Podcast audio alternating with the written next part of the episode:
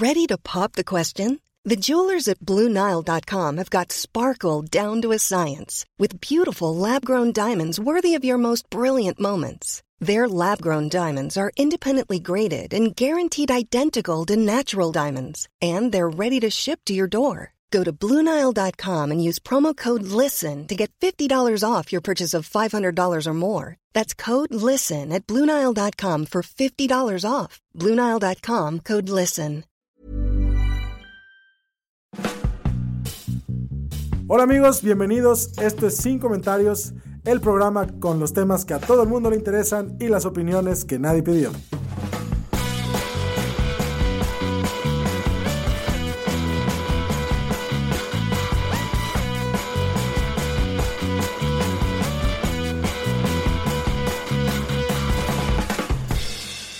Hola amigos, bienvenidos a este su grupo de autoayuda que pues a lo único que les ayuda es a dormirse un poquito más relajados. Es todo lo que van a conseguir aquí.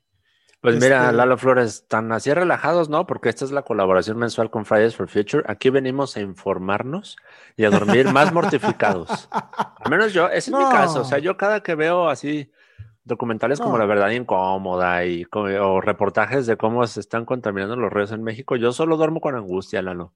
Está, está bien, está bien agridulce Fridays for Future, este, eh, estas colaboraciones, porque eh, una de las principales cosas que enfatizan cuando vienen estas personas es que eh, la culpa es de las grandes empresas, ¿no? Ajá. Y que lo que hace uno no sirve para nada. Entonces, este, Más menos, más menos, Es- por ahí va. estamos, estamos el día de hoy con Re eh, de Vierneses por el futuro. ¿Cómo estás, Re? Muy bien, muchas gracias por la, por la invitación. Qué bueno. Este, me, me alegra que, que estés bien. Eh, déjenme decirles, personas que, que nos escuchan, que ustedes no lo están viendo porque el formato es en, en audio, pero es una, Re es una persona que sonríe muchísimo y, Sí. y, y no, y no, no entiendo por qué. Pero, pero, pero ¿sabes Sí. qué? Está chido, Lalo, porque, o sea, que personas vengan a decirte que el mundo se está acabando, se está yendo al carajo y hay poco o nada que puedas hacer al respecto. Pero que te lo digan mientras te sonríen así de Sí. padre, es chido, que- es bonito. Y que tengan la capacidad de reír es un gran logro y para eso estamos acá. Exacto. Re. Ah, dale, dale, Angelini. no, y aparte, Re es mucho más joven que tú y que yo. Si ella está sonriendo y ella le va a tocar el futuro más culero, pues entonces me da cierta tranquilidad. Es como, güey, a ver. Es que no, es que lo que tú no sabes es que Rey ya tiene su boleto para colonizar Marte. Ese es el. A huevo. Ahí quédense ustedes con el problema. Boomers estúpidos. Sí, sí. Re, Re invirtió en la bolsa desde hace cinco años y compró criptomonedas hace dos y ya juntó dinero suficiente para irse a Marte con Elon Musk. Entonces, Wow. Estamos, eh, estamos aquí para que nos platiques un poco de interseccionalidad, cambio climático y este, cómo eh, estas cuestiones se cruzan en, en la catástrofe que, que nos ocurre en este momento. Y género también, género y crisis climática. Exactamente. Entonces, Re, si quisieras eh, empezar, yo te lo agradecería. Sí, pues justo, eh, pues les voy a platicar un poquito de que muchas veces cuando vemos la crisis climática, pensamos que a todos nos afecta por igual, ¿no? Que todos, al fin y al cabo, vivimos aquí, todos nos vamos a morir y a todos nos afecta de la misma manera. Y justo lo que, lo que les vengo a contar es cómo esto no va a pasar. Sí hay personas que son grupos más vulnerables que van a ser eh, más afectados por esta crisis y de eso va la importancia de hablar de la interseccionalidad dentro de la crisis climática. Eh, la interseccionalidad es una forma de ver las luchas como carreteras que se van cruzando y encontrando en una misma parte, porque una persona se compone de varias varias cosas que la ponen en desventaja dentro de la sociedad, ¿no? Este, ya sea identidad de género, orientación sexual, raza, clase, entre muchas otras cosas, eh, se van creando diversas, eh, diversos sistemas de discriminación y de desventaja y hay ciertos privilegios. Y esto también eh, lo vemos en la crisis climática. Entonces, básicamente es como, como, como no podemos dejar atrás todas estas voces. Esto, tiene que ver, por, por, ahí vi, creo que era un Twitter, un Twitter, hoy nomás, ya estoy hablando como señor. No, el otro día vi en internet, este, vi, vi, creo que era un tweet de ustedes en el que hablaban precisamente de cómo los hombres están tomando decisiones que en, temas de clima que están afectando a todos, ¿no? Es, ¿Por ahí va el, lo que nos estás platicando?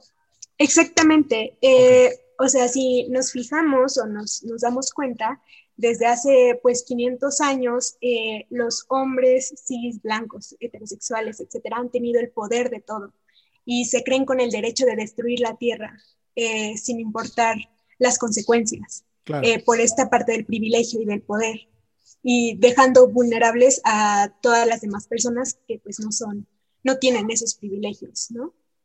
Ok. Y entonces, la parte de la interseccionalidad, acá entra, eh, eh, estoy pensando desde, desde la perspectiva de que todos los puntos tienen que, puntos de vista tienen que ser escuchados, ¿no? Exacto, o sea que dentro de la crisis climática no podemos ignorar que existe una dimensión social, que somos seres sociales, que somos seres complejos y diversos y que es una emergencia global que va a impactar a y que impacta a diferentes grupos sociales en diferentes escalas. Ok, y, entonces desde esta perspectiva, ¿cuáles podrías señalar como desventajas específicas este, que, se, pueden, que se pueden observar a partir de, no considerar la interseccionalidad en, el contexto de la crisis climática? Justo eh, les vengo a hablar un poco de cómo se se encuentra la crisis climática, por ejemplo, con el género. Eh, las mujeres son más vulnerables a las consecuencias de la crisis climática, no solo porque representan la mayoría de la pobreza mundial, sino también porque estadísticamente las mujeres somos más dependientes de los recursos naturales que actualmente están amenazados. Eh, las mujeres son las primeras en fallecer a causa de la sequía, la hambruna y la inseguridad alimentaria en general. Entonces, no, no, no, sigue, perdón, perdón. Sí, a veces me pasa que soy una persona imprudente y, pienso en voz alta. Discúlpame, por, favor, sigue. No te preocupes. No, sobre todo cuando hay datos así como estos, porque es algo que uno no piensa hasta que se lo dicen y cuando se lo dicen tienen todo el sentido del mundo. Porque llevamos décadas hablando de la brecha este, social y económica entre hombres y mujeres pero luego no piensas cómo esa brecha eh, socioeconómica afecta a las mujeres en coyunturas como por ejemplo la crisis climática, el acceso a la educación, a la salud, a la alimentación, a cosas así. Y pues dices, pues sí, güey, se van a joder más. Entonces, retomando lo que dice Re, hablabas de que mujeres perecen primero pues, cuando hay sequía, cuando hay hambruna. ¿Qué, ¿Qué, factores son los que ayudan o más bien propician a, que este tipo de cuestiones ocurran?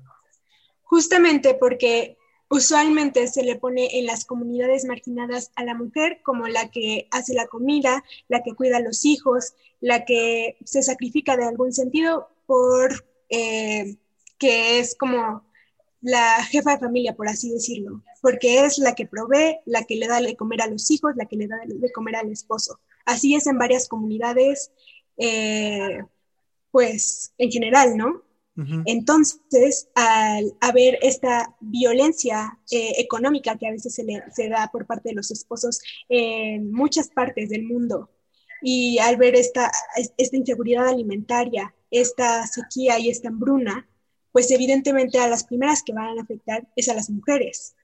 Este, yo estaba... desde esta perspectiva no son prioritarias, ¿no? Exacto. No, hace falta poner tanta atención ahí. Ok, ok, ok, ok. Exacto, porque muchas veces eh, yo estaba en una conferencia y lo que nos estaban explicando en esta razón de, crisis climática y género, muchas veces eh, las mujeres tienden a decir como de, no, pues yo no como, por ejemplo, para que coman mis hijos, o yo no como para que coma mi esposo.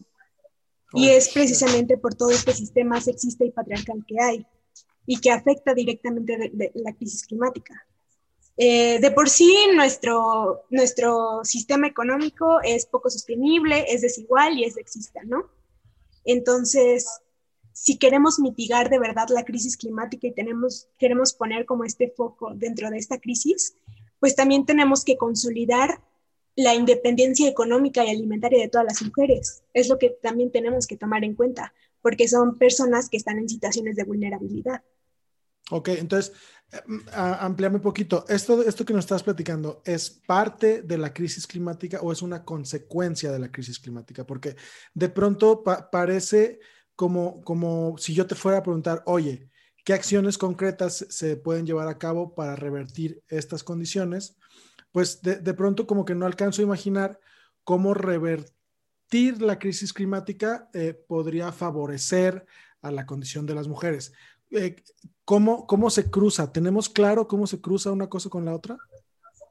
Ah, ¿Podrías como ponerme otra vez la pregunta? Sí. Es que como que no. Lo que pasa es que... Lalo Flores, esto no es un juzgado, no estás defendiendo tu tesis. Como dijo, como dijo el gran pensador norteamericano Michael Scott, explícamelo como si tuviera cinco Como años. si tuviera cinco años, ok. Eh, la situación es la siguiente. Yo, como señor millennial, me imagino la crisis climática como se está acabando el agua, se está calentando la tierra, este, el efecto invernadero y el niño nos van, y el niño y la niña nos van a matar a todos en menos de 40 años. Así es como percibo yo el cambio climático. Sí, este, en, en esas, en esas, en- con ese simplismo. ¿Cómo no va a ser como el día después de mañana, de que va a llegar una tormenta invernal? No, Angelina. Así es como percibo yo la crisis climática.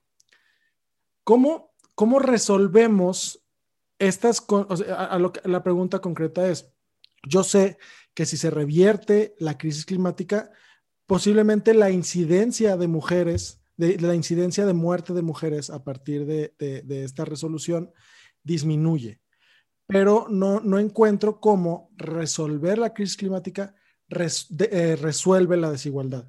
Y, y la pregunta es si hay alguna manera en que desde la perspectiva o, desde el conocimiento que ustedes tengan, exista una, un, un- ah, tal cual, una, una conexión que, que te haga saber, ok, si se resuelve esto de la crisis climática, se resuelve esto en relación a la desigualdad. Y es lo que no logro, lo que no logro este, amarrar. Y se vale que me digas, pues no, estás pendejo, te estás imaginando, te estás, ima- te estás imaginando cosas, estás llevando las cosas demasiado lejos. Resolver la crisis No será la primera vez. Exactamente. Resolver la crisis climática no va a resolver el, el- el tema del o, patriarcado opresor. Pues, por ejemplo, eh, voy a poner como el ejemplo de la producción de alimentos que ya estaba comentando anteriormente De con lo de la siembra y todo esto.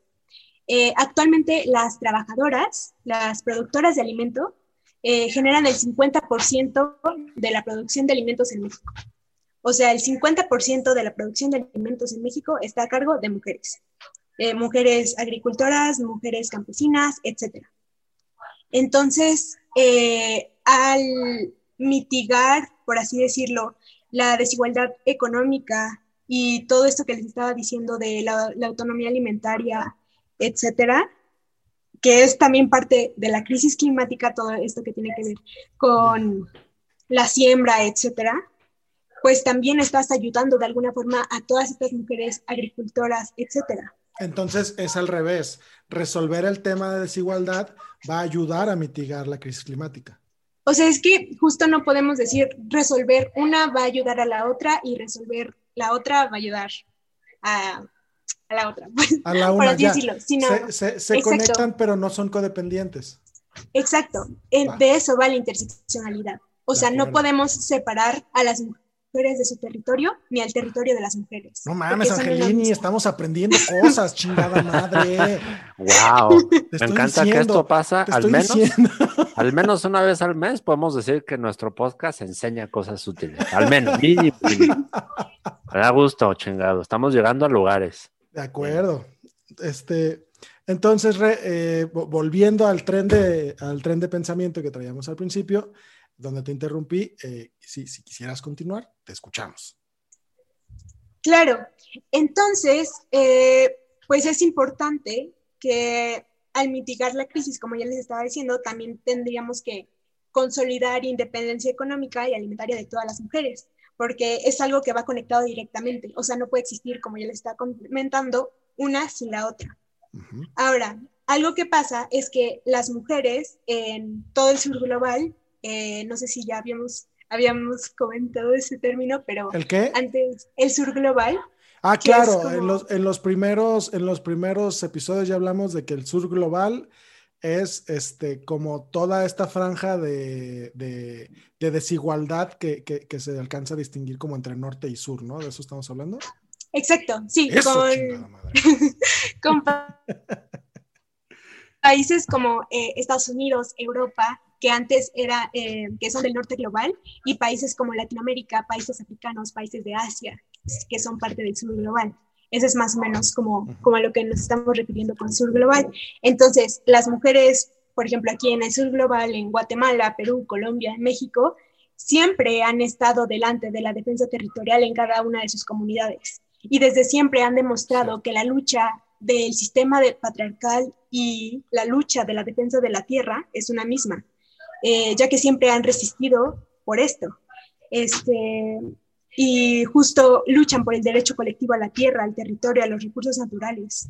Entonces, desde siempre hemos visto esta lucha de las mujeres y que no están separadas una de la otra. ¿Cómo? Y, sí, eh, eh, y, es, es justamente, creo que la, la complejidad de lo que nos estás hablando me hace pensar siempre en cómo le explicas esto a un legislador que se pega en la cabeza con un garrote, ¿no? Así de, así de, así de básicos son nuestros legisladores. O sea, eh, digo, salvo sus remotas excepciones, ¿cómo, cómo, llegas a, a pretender que, que alguien en el poder, específicamente los legisladores, que es a quienes les toca en buena parte la chamba de modificar estas condiciones, ¿cómo se lo explican? ¿Cuáles son los mecanismos este, que, que Vierneses por el futuro utiliza para, para, para hacérselos notar? Cuando tú vas con los legisladores, o sea, justo es como decir que la crisis climática no es solo recicla la basura, no es solo este, ahorra agua en tu casa, ¿no? Que es algo, es una crisis que va a afectar a las personas directamente y no va a afectar a las personas por igual, que afecta más a las mujeres, a las personas racializadas, a los grupos vulnerables, eh, y que es algo de extrema emergencia, este, porque precisamente somos seres sociales y existen las desigualdades porque hay un sistema de, que privilegia a cierto sector, como son los hombres blancos, los heterosexuales, etcétera, que son los que actualmente ¿Tienen ventajas los hombres blancos? No te lo puedo creer. Entonces es esta cuestión, pues, de decirles como de, están en peligro personas y personas vulnerables que actualmente de por sí ya están en una situación de vulnerabilidad. Con la crisis climática lo están más y ya están sufriendo las consecuencias, como son todas las mujeres campesinas que ya estaban mencionando, todas las comunidades indígenas que también, este, ahorita si podemos pasar de tema, les puedo hablar que también intersecciona la crisis climática con la raza, con hay una cosa que se llama racismo ambiental, por ejemplo. Dale, a ¿De ver. qué se trata el racismo ambiental? Ajá. Porque sí he leído el término ahí de que en un tuitazo o en otro, pero no. Como es Twitter, no entiendo nada, ¿verdad? Entonces. O sea, Twitter es un lugar para echar pleito, no para eh, educarse. eh, para. Pues qué Oye, bueno que sí. viniste para que nos lo expliques. Abriendo paréntesis, como que Twitter ya sabe que el común denominador de sus usuarios es medio pendejo y ya quitó, y ya quitó la función de ¿estás seguro de que quieres retuitar esto sin leerlo?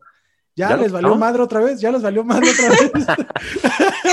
Como que ya se resignó. Ya, ya, que son unos pendejos. perdón, perdón, Re, dale.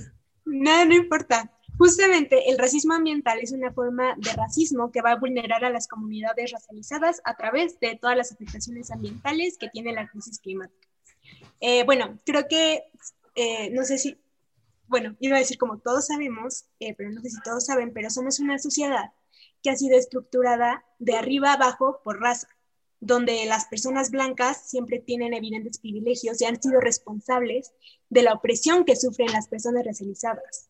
Este, desde hace 500 años, una de las muestras más grandes de racismo, por ejemplo, se ha dado en el desplazamiento y el asesinato de comunidades indígenas y de comunidades racializadas. Sí.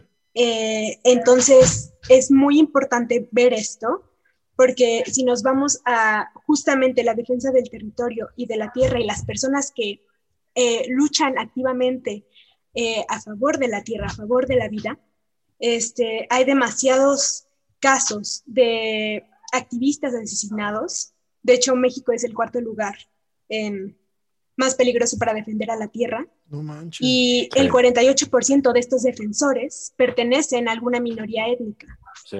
Demostrando esto que los territorios indígenas, los territorios afrodescendientes, son especialmente vulnerados en estos casos. Y pues cerca del 40% de los asesinatos de defensores ambientales a nivel mundial ocurren en Latinoamérica. Entonces Wow. ahí va otra Wow. desventaja. Sí, el, el- el tema este de que pues hay que explotar la tierra, muchachos, ¿no? Cue- Cueste lo que cueste, hay que tener el cultivito de aguacate, hay que tener el cultivito de maíz y pues que, que, que le truene a quien le tenga que tronar y si alguien se interpone, pues que este, la Unión Americana se los, se los demande, ¿no? O sea, sí es- Exacto. Ujú. Son Wow. demasiados casos de justo de proyectos extractivistas que justifican la destrucción de la tierra, eh, teniendo muchas consecuencias tanto para el medio ambiente como para las comunidades pobladoras y las zonas afectadas. Eh, un ejemplo que les pongo súper común que podemos ver es el mal llamado Tren Maya, ¿no? Eh, este gran proyecto que se está haciendo en la zona sur del país, en donde supuestamente se consultó a los pobladores indígenas, a los pobladores de los lugares para que dieran autorización de ponerlo a ver si estaban de acuerdo con el tren, ¿no? Pero ya hablando con estas comunidades, eh, les preguntas que cómo fue la encuesta, o ellos te cuentan, ellos, ellas, ellas, te, te comentan que en realidad no fue una encuesta transparente, sino que estas encuestas nada más les decía que si querían tener más ingresos económicos, que si tenían, eh, que si querían tener un empleo formal, pero jamás mencionan el tren en que Hijos de la chingada. Fue una Sí. trampa, fue una vil trampa. Güey, y, y es, y es eh, o sea, es la, la consulta de los expresidentes y es la, la consulta del aeropuerto, Todas. la, la, la pregunta con jiribilla, ¿no? Este, ¿deseas vivir? No, pues sí, ah, pues ahí te va el tren, ¿no? O sea, es- Exacto. sí, o sea, así de, así de, no tenía idea yo de esto que nos estás contando. No, y sabes que también otra cosa, Lili, ahorita me voy acordando que hace una semana o dos, este, anunciaron los ganadores de, este, del diseño ya de los vagones del tren, cómo Ah, van a ser, y sacaron basta. renders y todo, y son trenes de lujo para europeos turistas en la Ribera Maya. Ya, ya. ya, El tren sí. Maya tiene de Maya el nombre. Todo lo demás es para gente rica. Porque son cabinas así de lujo. Es, es un pinche tren de lujo para gente rica. O sea, Nunca, uno, nunca vas a ver a un este artesano, agricultor o un empleado local ahí autóctono de la zona maya transportándose en ese tren. No, ni usando madre, el servicio para transportarse. Ellos van a seguir usando combis. El tren es para gente extranjera. Y eso explica por qué la encuesta se enfocaba en el tema de quieres trabajar, quieres este, tener más ingresos. Este, eh, son unos, no, mira, mira, no digo las palabras que me vienen a la mente, porque se nota que Re tiene 16 años. Y, yo respeto, yo respeto. A mí, a mí me enseñaron a no usar groserías en frente de los niños. Este, Justo. dale, dale, dale. Sí, justo, o sea, no, no, no se les decía evidentemente que iba a destrozar completamente el territorio de la zona. Y justamente si, si nos ponemos a buscar quiénes han metido los amparos en contra de la Fonatur y en contra de pues, las constructoras del tren Maya, han sido las comunidades indígenas. Eh, ahorita se me viene a la mente este, la comunidad Mochimbal, me parece que se llama, es, tienen su página de Facebook si gustan seguirles. Eh, y bueno, ellas, ellos, ellas han estado justo en contra del tren Maya y suben todas sus publicaciones y se dedican a hacer difusión de lo mal que está y de lo horrible que están explotando la tierra. Entonces, Eh, Re, perdón que te interrumpa, ¿puedes repetir el nombre del, de, de, este eh, colectivo? sí, es una asamblea. Sí, se llama Asamblea Mochimbal y lo pueden encontrar en, en Facebook. Y justo eh, de, de, de, ellas, de ellos y de ellas, supimos eh, todo lo que había pasado con la, con la encuesta. Eh, de hecho, tienen varias pláticas y varios en vivos en donde, en donde explican como todo este proceso que hubo, pues básicamente de, de completa extractivismo y completo, eh, pues discriminación, porque pues ni siquiera tomaron en cuenta a las personas que están viviendo en ese territorio. Y esto sí. no es solo con el tren Maya, O sea, estas son cosas que pasan diariamente, que las comunidades indígenas son reprimidas, son criminalizadas por oponerse a megaproyectos y a la explotación de los recursos naturales, este, ya que nunca realizan las consultas estipuladas con la ley, no solo con el tren Maya, lo vemos aquí mismo con el puente vehicular de Xochimilco, con muchos megaproyectos como la termoeléctrica de Morelos, este, etcétera, etcétera. Entonces, este, las comunidades siempre que le preguntan al presidente, por ejemplo, qué opina de los defensores de la tierra, etcétera, son llamadas antigubernamentales, enemigos del Estado, por el simple hecho de ejercer una autonomía territorial, de defender sus derechos, ajá, y defender a la tierra. Y son incluso asesinados. Nada más falta que el mamón les diga neoliberales, ¿no? O sea, está... Ah, sí, sí les ha dicho. neoliberales y clase medieros, ¿no? Este, una, pregunta en relación a esto. Eh, de, del, lo que pasa es que me brincó, me brincó y me llamó la atención el tema de los amparos del, tren Maya. ¿Tienes, ¿Tienes ahí el dato de, quiénes son quienes están eh, promoviendo estos, estos recursos?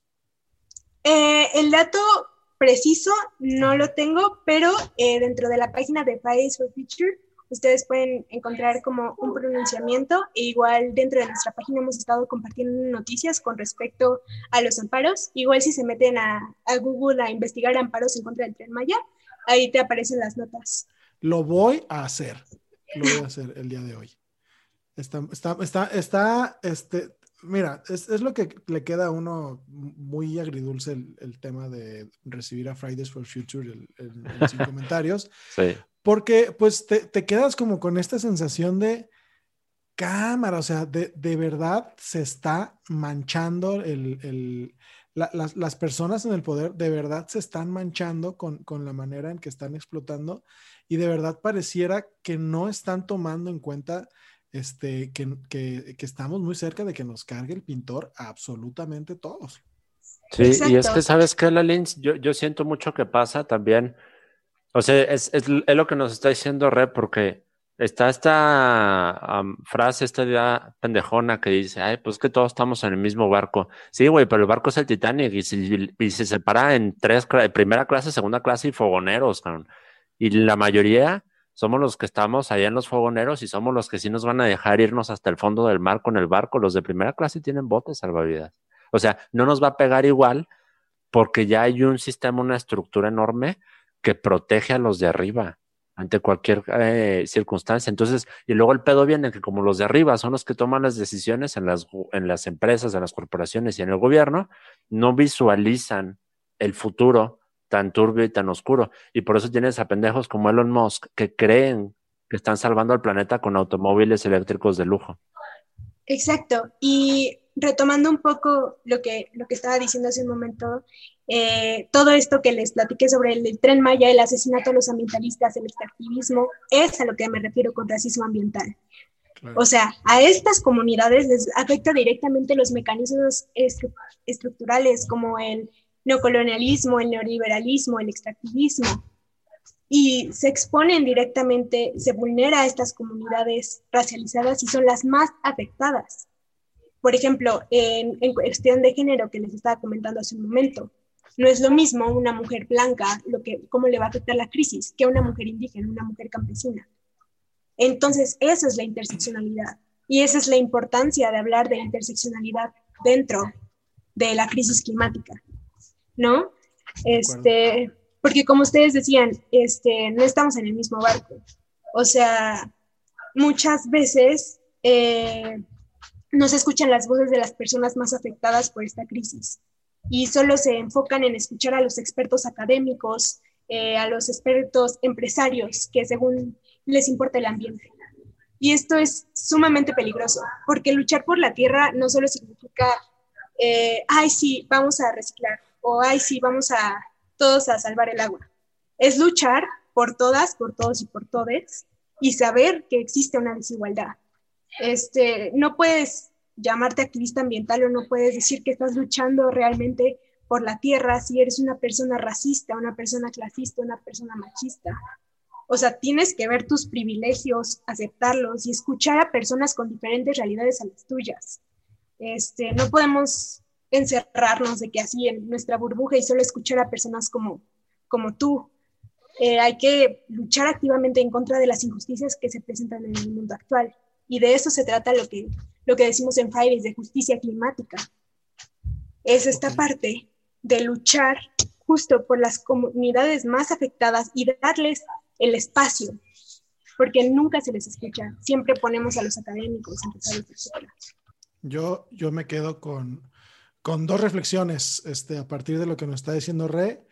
Primero, este, la, de, la de cada vez que viene Fridays for Future. ¡Wow! Con el pedo este de cómo está los, la juventud, la chaviza, este, pero ya sí, pero turbo sobres, güey, ¿no? Y, y, la, y la segunda reflexión que me llevo es que no le crean al, al osito bimbo si les dice que va a rescatar el planeta, si no lo ven manchándose sus blancas y esponjosas manos para lograrlo, ¿no? Es, es, como la reflexión. Este, Re, ¿algo que quieras decir para, para cerrar el episodio? Pues nada más, como que justo si vamos a luchar por el ambiente, hay que tener en cuenta esto que les decía de la justicia climática, que es una forma de justicia ambiental y que busca que haya el trato justo a todas las personas y a todos los países y evitar discriminaciones que pueden conllevar determinadas decisiones que tienen los, los tomadores de decisiones, las personas en el poder, para tratar el tema de la crisis climática. O sea, entonces, perdón, entonces, entonces, en resumen, este, va a ayudar más a la crisis climática que, que, uno aprenda a, hacer, a tratar a las personas como seres humanos que no usar popotes. Más bien, ¿eh? más bien, o sea, más que como tratar a las personas, escuchar otras luchas y eh, por, por, lo que, o sea, yo, yo diría sería escuchar a las personas que llevan defendiendo lo, el territorio, por ejemplo, que llevan años, 500 años, defendiendo sus tierras, defendiendo a la, a la tierra, y que muy pocas veces son escuchadas e incluso son asesinadas. Y van a ser las personas más afectadas por esta crisis. Entonces, justo tomar en cuenta todo que vivimos en un sistema de opresión y que necesitamos hablar de eso eh, si, si, vamos a hablar de la lucha por la tierra y no podemos dejar a un lado todas las discriminaciones que existen como en nuestra sociedad. Cámara, cámara, cámara. Angelini, algo que tengas que agregar. No, pues yo que voy a tener que agregar la línea. A mí me encanta que vengan Fridays for Future porque ellos siempre encuentran una nueva forma de decirnos que el problema es el sistema. Y a mí que me digan que el sistema está mal, a mí me prende. a mí me prende, porque, güey, es que es cierto. Te pone soviético. El, el, el, principal problema que tiene esta especie no es el calentamiento global, porque el planeta haya querido calentarse porque se le hinchan los huevos. Es porque vivimos un sistema, un capitalismo voraz y bursátil que necesita que cada trimestre se dupliquen las ganancias al costo que sea. Y quienes pagan la factura son el planeta y en consecuencia, los más vulnerables. Entonces, por supuesto que estoy de acuerdo en que lo que hay que hacer es una lucha que vaya pensando en el planeta, pero sin dejar de quitar el renglón que el sistema está mal, está podrido y es dañino. Exacto. Va, va, va. Pues amigos, este, esto fue todo por esta eh, edición de Sin Comentarios de visita eh, con Fridays for Future. Eh, estuvo Ángel González, el, productor y la única voz sensual que hay en este maldito proyecto. Este, estuvo con nosotros Re eh, en, este, en esta ocasión representando a Fridays for Future en ausencia de Fernanda Dudet. ¿Por qué no estuvo este, Fernanda? Se, estaba atragantando con un rol de canela, Angelini. Y, ah, por eso no puedo venir. Y cuando digo un rol de canela, quiero decir, se estaba comiendo cuatro al mismo tiempo. tiene, tiene problemas de autocontrol, este, Fernanda. Mira, se este, parece al capitalismo. Exactamente. En, eh, en ausencia de Fernanda, soy Lalo Flores. Les da las gracias por estar por acá. No olviden pasarse a Patreon a donar eh, dinero para esta bonita eh, causa. eh, porque es lo que mantiene el, pues, lo, que nos mantiene ahí en el Spotify, donde sea que ustedes nos escuchen, muchachos. Este, vayan, hay contenido exclusivo para Patreones y eh, sobre todo hay eh, carcajada. Allá es donde este, se habla de las cosas que no hace que a uno le duelan la panza. Eh, nos vemos, amigos. Bye, Ray. Bye, Ángel. Bye, muchas gracias.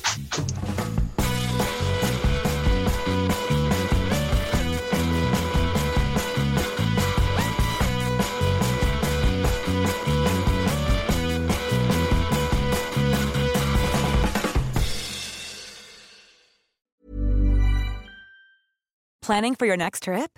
Elevate your travel style with Quince. Quince has all the jet setting essentials you'll want for your next getaway, like European linen, premium luggage options, buttery soft Italian leather bags, and so much more. And is all priced at 50 to 80% less than similar brands. Plus, Quince only works with factories that use safe and ethical manufacturing practices.